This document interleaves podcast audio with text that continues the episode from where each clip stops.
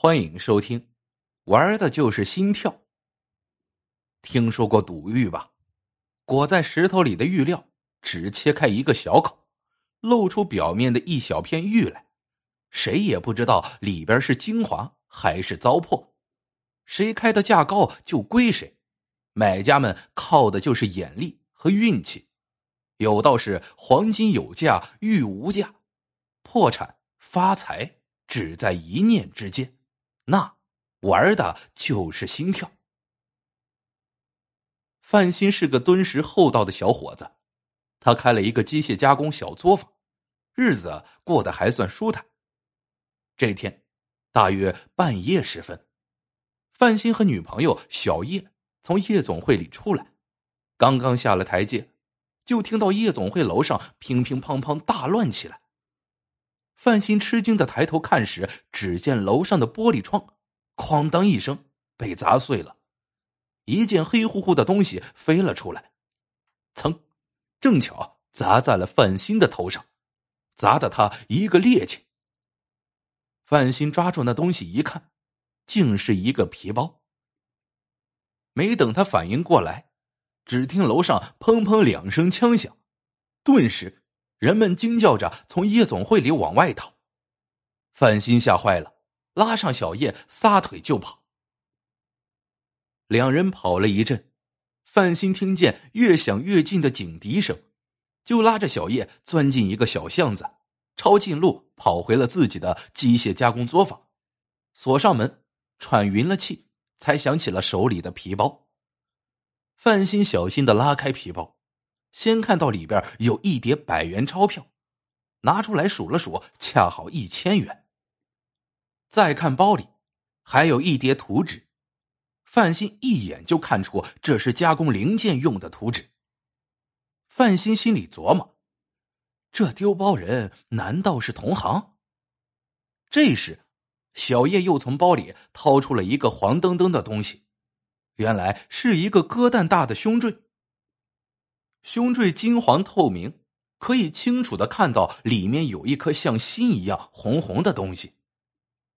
黄澄澄的胸坠里含着颗红彤彤的心，煞是好看。小叶乐得直拍手，赶紧把它挂在了自己的脖子上。这又是钱又是胸坠，简直就是天上掉下来的馅饼。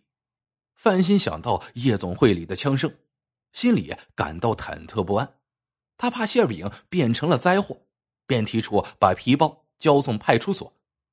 小叶一听就撅起嘴来，双手捂在胸前的坠子，脑袋摇得像拨浪鼓，一连串的叫着：“不交，不交，不交，不交，就不交。”范鑫拗不过小叶，只好叮嘱小叶把胸坠放在衣服里边，千万不要拿出来显摆。小叶一听，又撅起了小嘴。范鑫和小叶虽然交往不过半年，但他已经深深爱上了小叶。小叶在一家超市当收银员，长得娇小俊俏，就是好打扮，虚荣心比较强，爱耍点小性子。平时范鑫总是由着他的性子来。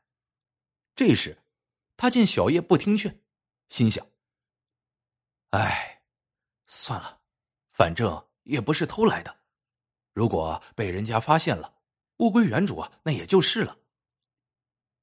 听听外面已经是夜深人静，范鑫送走了小叶，藏好皮包，上了床，可心里总是不踏实，翻来覆去许久，难以入睡。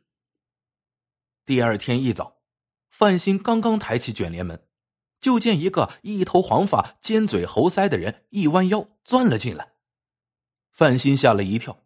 定睛一看，原来是万能胶。这个万能胶在这一带可是大大的有名，可谁也不知道他的真实姓名。由于这家伙混迹于黑白两道，消息灵通，善于钻营，发现挣钱的机会就会粘住不放，故而得了这个绰号。万能胶暗中干的什么，谁也不知道，明里只知道他是靠当中介拉皮条为生。他曾经多次给范鑫介绍过生意，今天可能又是揽来了加工活。万能胶果然拿出来一个小零件，说道：“照这样加工五十个。”范鑫问：“怎么没有图纸啊？”万能胶哎了一声：“嗨，别提了，昨晚他妈的。”说到半截，突然停住，接着又打了个哈哈，说：“嗨，你这样的老手还用图纸？照葫芦画瓢呗，定金一千元。嗨，不过今天手头不方便，完了工我一起给你。”一听没有图纸和一千元定金，范鑫心里不由一动，赶紧说：“嗨，老主顾了，没关系。”万能胶笑着拍拍范鑫的肩膀：“抓紧干，干好了还有活给你。”说完，一摇二摆的走了。万能胶一走，范鑫立即拿出那个皮包，用卡尺量了零件的尺寸，又翻开图纸，一张张对照，没翻几张就对上了号。范鑫不由心里一惊，这个皮包就是万能胶的。范心想，万能胶可不是善类，昨夜夜总会发生的事很有可能跟这个皮包有关系。如果让这个家伙发现皮包在自己手里，麻烦那就大了。这么一想，范鑫赶紧打电话告诉了小叶，哪知小叶却满不在乎。是他的又怎么样？天知地知，你知我知，咱们不说，谁知道？范鑫拿小叶没办法，只得再次叮嘱他把胸坠藏好。小叶烦了，啪的挂断了电话。范鑫无可奈何的叹了口气，只得放下电话，打开机器准备开工。范鑫作坊所在地是远近闻名的机械加工一条街，生意竞争激烈。可范鑫舍得下本钱，购置了车、磨、刨、洗等设备。论手艺也是一流，没有什么活能难住他。万能胶拿来的这个零件没有图纸，他也能凭经验判定原来的尺寸。现在有了图纸，那就更好办了。范鑫复制了一张草图，藏好原来的图纸，选定材料就干了起来。快到中午的时候，接东头加工作坊的朱胖子拿来一个零件，说他今天揽下了一件麻烦活。零件既没有图纸，又有磨损，他在这方面没有经验，请范鑫帮忙测一下尺寸。按说同行是冤家，可范鑫却常常帮助同行们解决难题。他接过零件看看，觉得有些眼熟，马上想起了皮包里的图纸。难道这些零件也是万能胶给的？范鑫想问朱胖子，可话到嘴边。又咽了下去，因为行里的规矩是不好打听别人的主顾的。于是范鑫让朱胖子先回去，自己研究一下，给他画张草图。朱胖子千恩万谢的走了。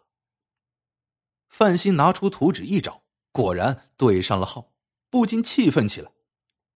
人家都是一刻不凡二主，可万能胶这家伙竟把一套加工活分给两家去做。分明是要搞什么新产品，生怕泄露了秘密，信不过自己。可气归气，范鑫还是按照图纸画好草图，给了朱胖子，而他自己只用了两天时间就加工好了五十个零件。万能胶验货付款后，又拿出了一个零件，还要范鑫照样子再加工五十个。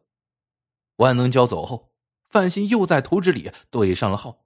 画好草图，刚要开工，朱胖子又拿着一个零件来了，范鑫只好又帮他画草图。忙到了晚上，小叶风风火火的跑来了，一进门就拿出那个胸坠，高兴的叫道：“咱们得了宝贝了！”原来，小叶家旁边有一家古玩店，他跟店老板很熟悉，便拿着胸坠请店老板做鉴定。店老板告诉他。这个胸坠是琥珀雕成的，而琥珀是几千年形成的松脂化石。当松脂从树上分泌出来时，会粘住一些昆虫和种子之类的小东西，它们随着松脂不断的滴落，被裹在了松脂里边。由于和空气隔绝，裹进去的昆虫和种子也会千年不腐。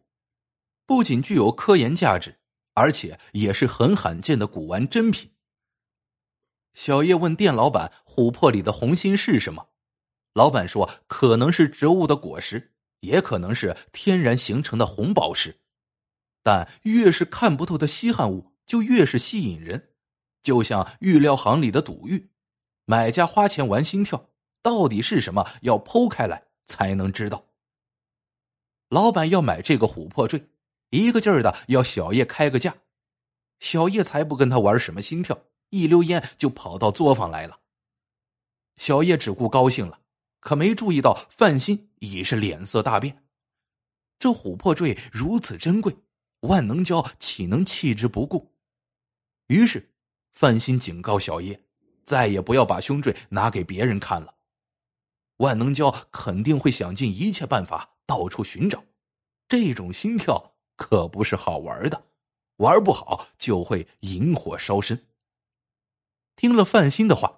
兴高采烈的小叶像被浇了一头冷水，老大不情愿的把坠子塞进了领口里，悻悻而去。